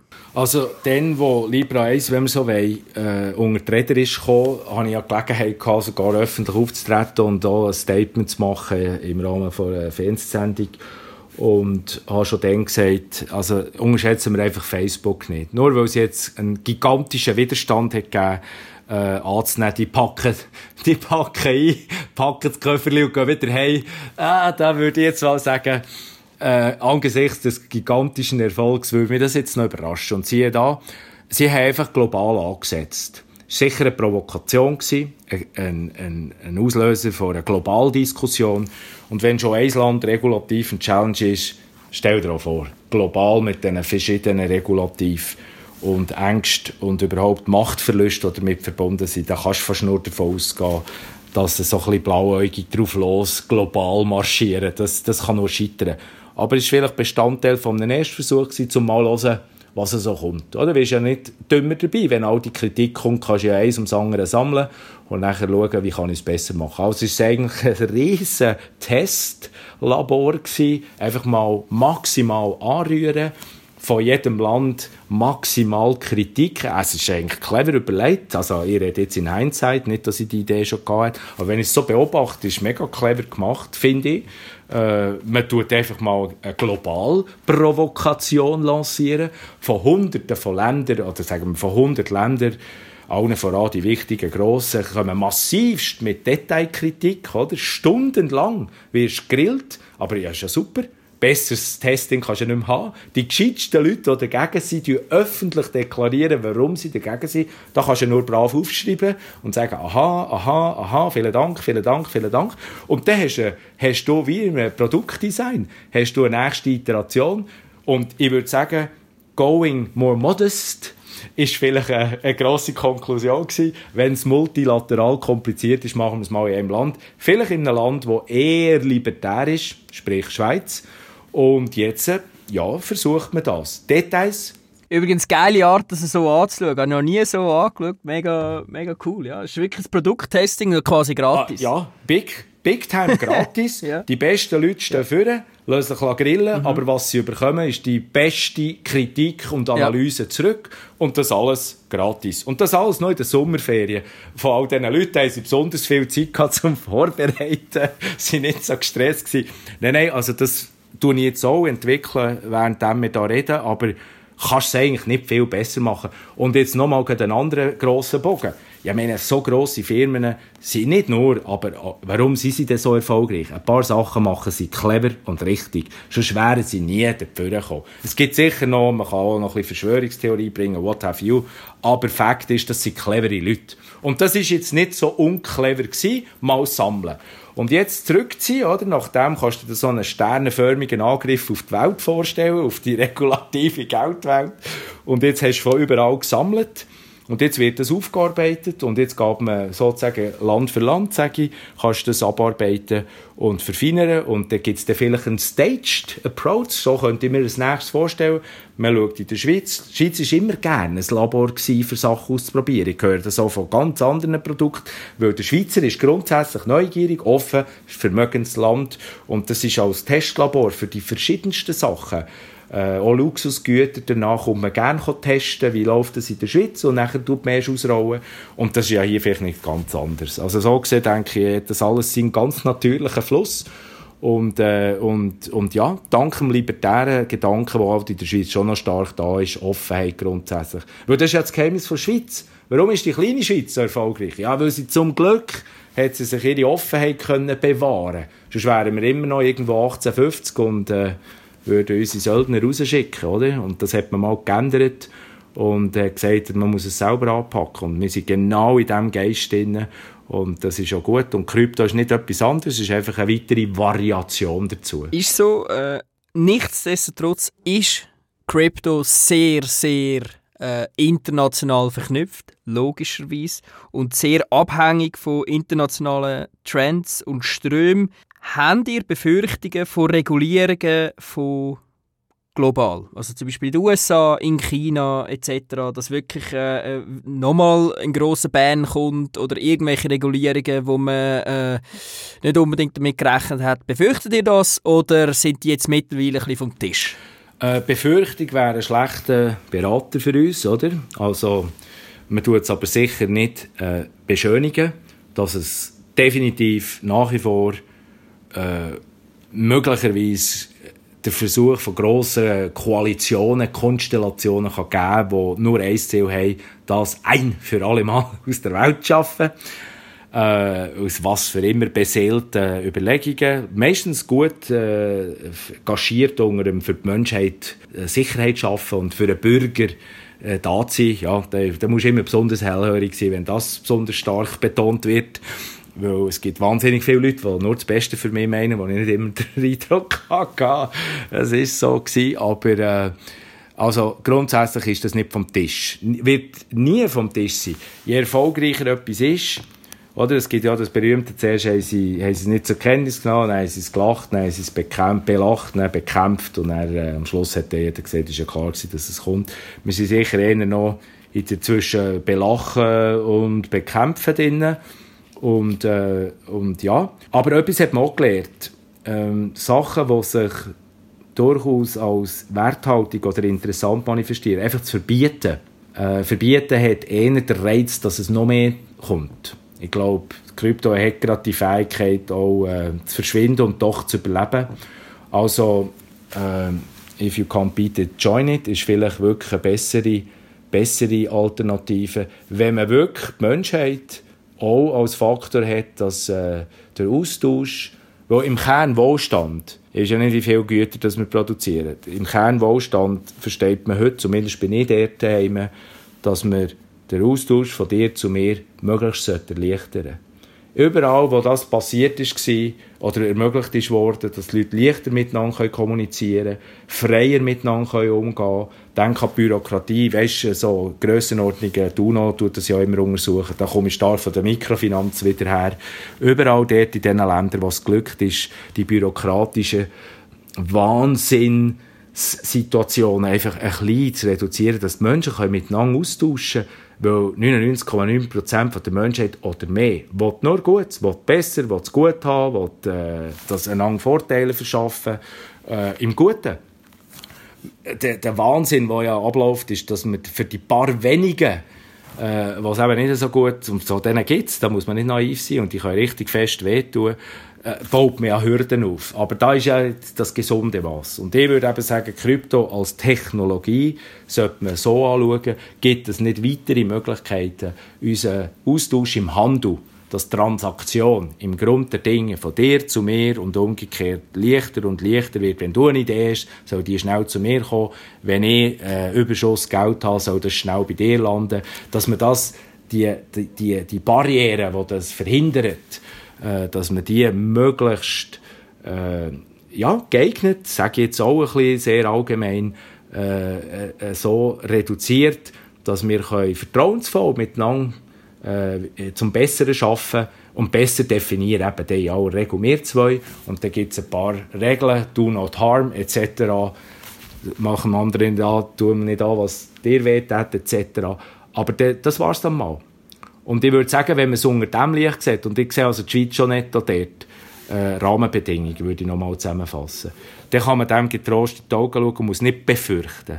Aber ja, es gibt's. Wir müssen wach bleiben. Ich denke, Travel Rule und CryptoSwift ist genau so eine Übung, die durchaus das Potenzial kann dass es richtig kompliziert wird. Aber darum, unsere Antwort ist nicht angstvoll zurückzuziehen, sondern das proaktiv, lösungsorientiert Ideen geben, wie man das beides fusionieren kann. Dezentral, aber mit den Anforderungen vom existierenden Regulator, wo in gewissen Sachen seine Berechtigung logischerweise hat. Also Zentralbanken haben das mittlerweile auch ein bisschen äh, verstanden, dass das äh, eine Technologie ist, die wirklich spannend kann sein und die die Bank für internationale Zahlungsausgleich, hat die Mitglieder aufgefordert, an kryptografische, äh, kryptografische Zentralbankgelder zu forschen. Das heißt, jede Zentralbank hätte dann eine eigene Kryptowährung, zum Beispiel äh, E-Krona, E-Franken, E-Euro etc.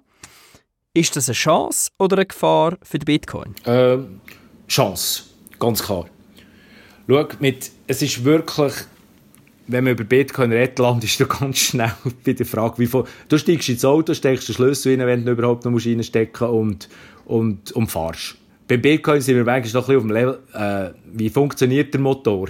Wie geht das ganz genau? Oder wir sind zum Teil noch ganz, ganz, ganz tief im Maschinenraum. Zu Recht da. Ist ja alles noch ein bisschen neu. Trotz zehn Jahren. Und ich würde sagen, Libra ist im Gleichen. Darum habe ich es von Anfang an, hast du mich auch öffentlich gehört, zum sagen, ich sehe das nicht positiv. Und auch wenn Libra keine dezentrale Blockchain ist, etc., ihre erste Auflage und so auch, auch nie wird. Aber es nähern immer mehr Leute an das kryptobasierte Wertaustausch, dezentrale Wertaustausch-Thema dran. Und zwar so manchmal von so verschiedenen Seiten.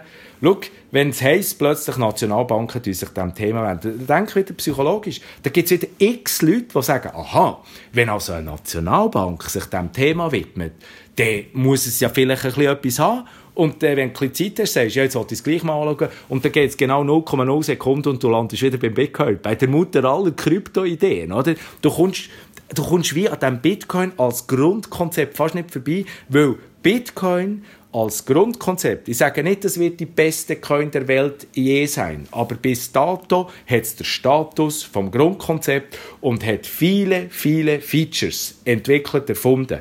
Und anhand von dem, das ist wie ein Turngerät, das verschiedene Disziplinen kannst turnen und wenn du Bitcoin als Grundkonzept verstehst, dann verstehst du auch den Bitcoin Satoshi Vision, dann verstehst du auch den Ether, dann verstehst du den Tessos, dann verstehst du die weiteren äh, Entwicklungen, alle auch. Dann kommst du mit Smart Contract etc. etc. weiter. Aber äh, es fällt halt immer an bei der Mutter. Und, und darum, wenn eine Nationalbank sich eine Central Bank Digital Currency, CBDC heisst das Teil, äh, sich anwendet, ja, das kann psychologisch bedeuten, mehr Leute tun sich mit dem, was ist das? Ah, Nationalbank. Und ich bin genau auch der gewesen. Ich komme zurück auf den Eingang von unserem Gespräch, 15, wo ich gesehen habe, dass ein Bundesratsbericht existiert und ich musste ein bisschen erkennen, mit der Geldfrage per se habe ich mich so tief, selbst in 20 Jahren CS, nie auseinandergesetzt weil alles gegeben ist. Du hast es jetzt gerade selber ganz kurz erwähnt, und zwar Ether. Ether ist ja quasi euer Nachbar, auch in Zug. Wir könnten jetzt wahrscheinlich gerade mal einen eigenen Podcast machen äh, über die, über die Kryptowährung. Vielleicht ja. Wird Ether, Ether, so relevant sein, äh, wie Insiders sagen? Ja, also Ether, nachdem Bitcoin als Grundkonzept ist gekommen, ist Ethereum als, als Protokoll und Blockchain hat komplett eine, eine neue Ergänzung, etwas Neues noch dazu da. Neben dem, dass du hast können mit dem Ether analog Bitcoin zahlen und das als Payment Gateway, äh, Payment Token fungieren, hat's eben ist, ist, hat man den dezentralen Computing lanciert. Also das heisst, du kannst eine kleine Software schreiben und die dann dezentral verteilen und, und, und damit ist eine komplett neue Art von dezentraler Applikation möglich geworden das ist schon auch ein in sich revolutionärer Gedanke gewesen. Äh, so wie ich die Geschichte kenne, hat man ja versucht, das mit Bitcoin auch zu realisieren, aber der Befehlssatz, ganz normal der Befehlssatz, der äh, möglich ist im Bitcoin, bewusst sehr eng gehalten, ist einfach äh, beliebig kompliziert gewesen, die Idee zu realisieren. Darum hat man sich auch etwas Neues gemacht und Ethereum ist gekommen. Äh, Ethereum wegen dem Smart Contract, wo nichts anderes ist als eine Software, ein Code, ein Softwareprogramm. Muss nicht zwingend klein sein, kann auch sehr gross sein. Ähm, die Software, die da dezentral verteilt ist, ähm, die hat natürlich, weil eben jetzt äh, Development Software, Development dahinter ist, oder Computing, kannst du natürlich weit über das Zahlungs, über den Zahlungsgedanken rausgehen und eigentlich alles, was man sich ausdenken kann, was computable ist, kannst du dann dezentral auf Ethereum spiegeln, zum Beispiel auf dieser Blockchain. Und darum erlaubt es natürlich ganz generisch schon die Einsicht, das könnte gigantisch werden, wenn das alles so auf dieser Blockchain, wenn es denn die ist, es gibt jetzt schon andere, wo auch viel möglich ist, nimmt Tessos als berühmtes Beispiel, ähm, aber, aber der, das Rennen, um, um die dezentrale Finanz da aufzubauen, das, äh, das ist im vollen Gang und hat erst angefangen. Also das ist ganz früh. Und dass man da kann sich vorstellen wieder im Peer-to-Peer-Finanzbereich ganz neue Sachen können entstehen ja, da muss man jetzt nicht ein Genie sein. Oder? Man nimmt die bestehende Welt und sagt, die kommt auf die Protokoll und ist aber dezentral äh, betrieben. Ja, da, also da gibt es im Fantasiebereich, da kann man sich sehr, sehr, sehr viel vorstellen. Und das hat erst angefangen. Ja, Ether hat in dem Fall äh, äh, eine grosse Zukunft äh, vor sich, wenn die Möglichkeiten ausgeschöpft werden können, die es äh, effektiv bietet. Ähm, nicht nur Ether, aber auch, also auch andere Protokolle, die genau das Smart Contract, das Computing erlauben. Und schön ist ja, dass wir auch Competition haben. Das ist ja herrlich in dieser Welt. Es gibt so viele gescheite Leute, die sagen, ich habe noch eine bessere Variante. Und ich hoffe, am Schluss wir als Konsumenten können profitieren. Du hast vorher gesagt, ihr seid eine Art Bank. Ihr habt auch äh, Banklizenzen angefordert. Ihr seid aber von den Mitarbeitern her äh, nicht aufgestellt wie eine klassische Bank, sondern ihr seid eigentlich eine Tech-Company. Ähm, wie sieht das aus, wenn man bei euch reinläuft? Äh, nur schon euer Gründer ist eine schillernde Persönlichkeit. Ähm, ich habe kürzlich ähm, da im Podcast den Gründer von Neon gehabt. Das ist eine digitale Bank aus der Schweiz. Äh, hat auch noch keine Lizenz, aber sie sind dran. Ähm, sie sind eben wirklich haben den Startup-Groove von den Mitarbeitern, vom, vom Style, wie sie rumlaufen, äh, kein Marmorböden, ähm, nicht alle im Anzug etc. Wie sieht das bei euch aus? Also noch schnell zum Stichwort, wir haben eine Lizenz angefordert, also wir sind natürlich bescheiden genug, dass ich betonen und das ist mir wichtig, wir haben ein Gesuch eingereicht und es ist an der Firma zu beurteilen, ob wir tauglich sind. Aber wir haben natürlich bestmöglich äh, uns äh, äh, so positioniert, dass wir meinten, wir verdienen die Chancen. Äh, wie es aussieht, ich würde sagen, diesbezüglich wenig fancy. Also wir sind nicht verkrampfte Hoodie-Träger, noch umgekehrte Krawattenfetischisten. Äh, wir kommen anständig daher, würde ich sagen. Wir haben das Office in Grafenau, wir haben verschiedene Offices. Wir haben zwei äh, hier im Zug, Grafenau, äh, ein grosses äh, und, und mittlerweile auch ein mittelgrosses Office, äh, wo, äh, wo die, die, die IT-Leute drin sind und im Grossen ist, hat es auch ein eine Empfangssituation äh, und Meetingräume. Äh, wir haben am Anfang das übernommen als ganz Open Space und da haben wir tatsächlich hitzig debattiert, wie, wie, wie wir uns ja symbolisch äh, positionieren wenn wir Besuch haben. Wir haben sehr viele Gäste, die kommen, Kunden oder Interessierte. Und dann haben wir gefunden, das, was wir aufgestellt haben, das ist, äh, das ist äh, sympathisch, aber erlaubt gleich, sich zurückziehen in, in, in Gesprächsräume, wo man auch die Tür zutun kann. Es muss nicht alles Open Space sein bei uns. Wir haben einfach auch zu viel äh, äh, ja, Treffen mit Leuten, die eine gewisse Privacy als, als Grundvoraussetzung mitbringen.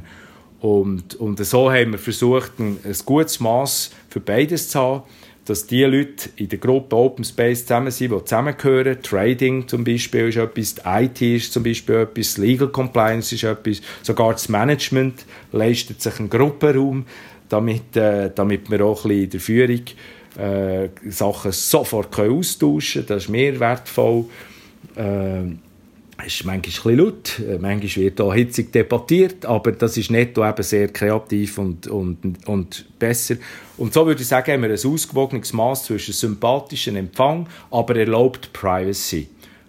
Und dort, wo wirklich Open Space muss sein, den geben wir, indem wir die Office-Räume so gestaltet haben, dass es einfach Sub-Open Spaces gibt. Äh, und IT ist so eins, Legal Compliance ist so eins. Und wir haben auch Zutrittssystem, du wirst es nicht glauben, wir, haben, äh, wir legen grossen Wert darauf, dass unsere Daten auch vertraulich behandelt werden und so kann nicht jeder in alle Offices gehen. Also ja, auf diese Sachen habe ich vielleicht ein bisschen traditionell äh, Wert gelegt, aber nicht alles, was traditionell ist, ist schlecht. Es hat auch ein paar gute Sachen und ich würde sagen, das Geheimnis vom Erfolg, going forward, ist das Beste aus der Tradition und das vielversprechendste aus der Zukunft zu pflücken. Wenn du von Zukunft redest, im Moment hat der Kryptomarkt eine Kapitalisierung von rund 220 Milliarden Dollar. Wie sieht der Kryptomarkt in ca. 10 Jahren aus? Oder sagen wir in 10 Jahren? Kapitalisierung, was denkst du? Ja, also da würden wir natürlich auch nicht mehr von Milliarden reden. Million, Milliard, Billionen ist glaube ich das nächste auf Deutsch. Muss immer wieder selber Trillions, äh, also da durchaus äh, Vervielfachungen äh, äußerst denkbar. Und jetzt ist aber die große Frage, was wir denn da genau rechnen? Und ich glaube, einer von den, von den Buzzwords, die du viel gehört hast, sicher ist die sogenannte Tokenisierung. Also die Kryptotechnologie äh, tut sich quasi als Ummantelung von bestehenden Assets auch anbieten, um damit eben die, der, der erleichterte Austausch auch möglich zu machen. Und das läuft ein bisschen unter dem Schlagwort Tokenisierung. Also aus einem Stück Gold machst du ein Krypto-Token, sodass das Gold irgendwo im Tresor kann liegen kann, aber wir können das miteinander äh, leicht austauschen. Wir haben ja selber auch so etwas gemacht, der sogenannte Krypto-Stutz. Wir haben äh, auf der äh, Ethereum-Plattform äh, mit einem Standard. Das Ding heißt ERC20. Das ist einfach eine Art, ja, einfach ein Standard, sage ich jetzt mal. Ähm, äh, der, der Krypto, der Cash, Schweizer Franken auf Blockchain gebracht, dem kannst du auch Tokenisierung sagen.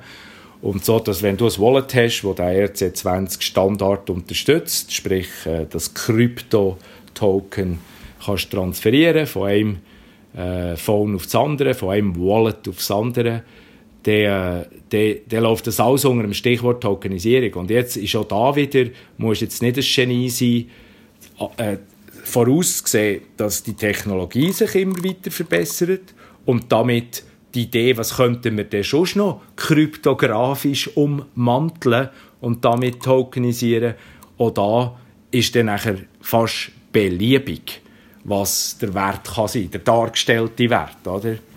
Und da gibt es Bestrebungen aus unserem Haus mit unserem Verwaltungsrat Lucius Meisser, wo ganz stark eben die KMU-Shares sehr viel leichter handelbar sein und austauschbar sein. Ist alles noch kompliziert und alte Welt. Und papierbasiert Gesetze sind sehr stark immer noch getränkt äh, vom früheren Wert Papier, oder? Und, äh, und das ist mit der Tokenisierung ist das im vollen Gang. Und es läuft ja jetzt auch gerade eine Vernehmlassung, die ist jetzt äh, natürlich unterbrochen worden wegen Corona, aber es ist gerade noch gestartet bei den verschiedenen Kommissionen in Bern, äh, das sogenannte Rahmengesetz oder Mantelgesetz äh, zu der DLT, Distributed Ledger Technology, wo genau diese Sachen, Rahmenbedingungen weiter soll, äh, erleichtern. Und auf dieser Basis äh, ja, äh, ist Milliarden wird man verabschieden und richtig äh, auf Deutsch Billionen gehen. Viel mehr kann ich dir nicht voraussagen. Aber die nächste Grössenordnung ist ein Fair Guess. Gut, aber wir reden von Billionen. Wir werden nicht im Milliardenbereich drin sein. Ist, ist meine starke Überzeugung, ja. Und äh, ich meine, ja, äh, es ist ja ein Zeitchen her, wo der Kryptomarkt eine Milliarde war. Dann war, glaube ich, nur Bitcoin involviert. Gewesen. Jetzt ist die Summe aller irgendwo geschätzt bei was auch immer Schnell nachschauen. 200 hast du gesagt, oder was hast du gesagt? Ja, 220. Zwischen 220 und 230, irgendwo da drin. Ja, es verändert sich eben ständig. Ja, genau, 237 gibt es wenn ich auf eine von der berühmten... Ah, sogar jetzt schon? Oh, ja, ja, heute ist recht aufgegangen. Ja, heute... Äh, es ist auch unser Interview, also ich schaue gerade das Ding an, die letzten 24 Stunden etwa 7-8% gestiegen, querbeet. Es, mu es muss an unserem Interview liegen. Also, wenn ich glaube, mein erster Ether gekauft habe, war es glaube bei 10 Milliarden. Gewesen. Jetzt sind wir bei wie viel? 240, yeah. 230 yeah. Milliarden. Ja. Ja, ja, ja, genau. Ether ist ja gerade ein schönes Beispiel. Der hat ja einen unglaublichen Wertsprung gemacht und hat sich dann wieder müssen ein bisschen domestizieren und ist jetzt wieder auf dem Wert zurück. Und das zeigt ja, äh, das ist ja ein bisschen typisch für neue Technologien, sagt man so in aller Regel, ja. Ja, also mein Best Guess ist, wir die Grössenordnung verlassen äh, in den nächsten paar Jahren. Äh, wenn wir das nicht würden, auch stark glauben unterstützen, dann würden wir allenfalls auch nicht weiterarbeiten, aber äh, Banklizenz und äh, unser Ausbau äh, und auch, wir sind übrigens in der ersten Kapitalrunde äh, von der Firma je, oder? Wir haben mit 100'000 Franken angefangen, stell dir auch vor. Und äh, ja, da no joke, oder? 100'000 Franken ist eingezahlt worden und, äh, und wir haben erarbeitet Eigenkapital Ende 19 jetzt auditiert von Grand Thorn von 54 Millionen. Erarbeitet. Das ist für Schweizer Verhältnis äh, eine Geschichte. Und wir haben so viele Ideen, dass wir einfach sagen, mit dem Gewinn, den wir erarbeiten, können wir so viel machen, wie man eben kann. Und äh, haben uns jetzt auch entschieden, äh, wie auch andere, hast du gelesen, im Markt äh, eine Kapitalrunde zu machen. Im Gegensatz zu ein paar anderen ist das die erste. Und wir haben ja das Privileg, dass wir langjährige Partner haben und interessierte Kunden, die mitmachen wollen. Und von dem her schauen wir da eben sehr zuversichtlich in die Zukunft. Aber das Underlying, sage ich immer, das Underlying ist natürlich die Überzeugung, dass der Kryptomarkt erst am Anfang ist. Und bis jetzt haben wir recht gehabt. Es ist immer, eigentlich immer wieder neu und weiteres und besseres und ausgereifteres gekommen. Darf ich fragen, wie dein persönliches Portfolio aussieht? Ja, selbstverständlich. Natürlich nicht so, wie ein Portfolio sollte aussehen. Viel zu viel Krypto. Äh, äh, nicht sehr äh, diversifiziert. ja, doch. Also, ich darf sagen, ich habe ja das Glück gehabt in meinem Leben, dass ich 2008 äh, den Nassim Taleb kennengelernt habe. Das ist der Autor vom Buch Black Swan. Äh, du kannst ihn dann auch immer wieder erfrischend und weniger erfrischend auf dem Tweet haben, wenn du ein bisschen Bashing willst oder sonstige freche Sprüche. Aber Fakt, er hat mich sicher diszipliniert in der Zeit und hat... Äh, hat mich dazu geführt, dass ich so ein bisschen den Satellitengedanken hatte, also äh, möglichst einen guten Core Safe Assets. Nur ich sage dir, hey, das Problem ist nicht Risky Asset, sondern, aber das ist eine abendfüllende andere Diskussion, wie mache ich die korrekte Asset Allocation. Also die erste Antwort ist, es gibt eigentlich grundsätzlich kein Grundrezept, außer diversifizieren, der Rest ist spezifisch. Aber jetzt in meinem Fall war es halt so, gewesen, weil ich früher interessiert war und mit einem rechten Betrag eingestiegen bin, hat sich das Krypto einfach extrem entwickelt. Und so hat es jetzt ein bisschen Überhand genommen. Und äh, ja, ja, ja, ich bin jetzt noch nicht der, der es verkauft, im Gegenteil, ich bin jetzt der klassische Hodler. Äh, äh, und, und, und ja, ja, Believer, aber äh, ein bisschen mehr, weil ich habe mich doch äh, äh, mit vielen Stunden jetzt, mit ganz gescheiten Leuten, mit Leuten, die so viel gescheiter sind als ich, dürfen stundenlang zu diesem Thema unterhalten und aufklären. Und ich muss ehrlich sagen, mit jeder Erkenntnis mehr, die ich habe zum Krypto, desto mehr bin ich firm, man könnte noch ein mehr machen. Aber das ist kein Advice, das ist meine persönliche Situation erklärt. Nur, dass wir da klar sind zusammen. No financial advice. Äh, ich habe heute noch eine neue Rubrik dabei. Sie heißt, oder ich nenne sie The Personal Influencer. Welche Person auf deinem Weg hat dich am meisten beeinflusst, respektive hast du am meisten gelernt für deinen Weg? Also prägend ist sicher äh, sind meine Eltern. Es ist also ein Bärli. Unterschiedlicher können sie nicht sein, aber von beiden habe ich einen Haufen gelernt. Dank dem, dass sie so unterschiedlich waren, habe ich vielleicht gerade äh, im Stereo-Pack Sachen mitnehmen, die mich bis heute begleiten. Und along the way habe ich immer wieder prägende äh, Figuren kennengelernt. Ich erinnere mich an meine erste Indienreise, wo ich irgend so einen Wanderprediger irgendwo in der Nähe von Kalkutta durfte begleiten. Das ist bis heute unvergesslich stell dir irgend so einen leicht buddhistisch aussehenden, ärmlich daherkommenden Wanderprediger und ich habe äh, über eine Woche mit dem verbracht. Das sind so Sachen, die du nicht mehr vergisst, auch was du erlebst äh, along the way. Ähm, ich habe aber auch im Geschäftsalltag das Privileg gehabt, immer wieder auch Mentoren zu haben, die streng waren, extrem streng sogar zum Teil. Wo ich aber jetzt rückblickend, weil ich es überlebt habe, muss sagen, habe ich nur Gutes gelernt und mitgenommen. Und die letzte faszinierende Persönlichkeit, äh, also eben Taleb habe ich schon erwähnt, Ray Kurzweil auf der Technologieseite, grosser Mann, äh, ist sicher auch der, wo ich zum ersten Mal den Niklas Nikolaisen getroffen habe. Und meine erste äh, tiefe, ja, ja, der Gründer und wo ich als eben Novize zum Krypto mit dem geredet und vor allem fasziniert ihm zugelassen. Hat das auch zur Beziehung, zum Beginn einer Beziehung geführt, die mich bis heute prägt. In seinem Denken, in seinen sehr differenzierten Betrachtungen, wo wir uns eben ähnlich sind, tief finden. Nach außen sehen wir nicht ganz gleich aus. Ich habe ein kürzere Haare, er hat ein längere Haare. Er hat ein einen dänischen Akzent, ich habe ein einen berndeutschen Akzent. Also man sieht nur Unterschied aber, äh, und gehört, aber äh, er hat eine enorm differenzierte Art, wie er sich Sachen überlegt und ich habe das extrem gerne und habe das vermutlich auch ein bisschen. Und von ihm kann ich jeden Tag eigentlich viel lernen und wir uns da auch ergänzen und das ist eben auch ein das Geheimnis von der Bitcoin Swiss.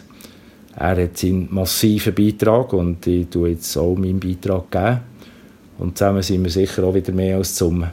Und das ist natürlich faszinierend und für das bin ich sogar extrem dankbar. Äh, ich werde es sogar so formulieren, dass ich along the way nicht eine prägende Figur hatte, sondern immer wieder die Chance hatte, denke an meinen Bergführer, der mich aufs Matterhorn geführt hat, um noch ein bisschen die Abenteuer wo verwegen genug war, mich dort zu begleiten und zu führen. Und das sind Leute, die, die ich in der Tiefe kennenlernen durfte, die ich wenn ich auf mein Leben schaue, jetzt persönlich, nur, äh, nur ein Wort habe, ich bin tief dankbar. Klingt gut. Kommen wir noch zu der abschliessenden Gretchenfrage. Äh, hat der Bullrun schon angefangen oder nicht? Äh, er ist im Gang.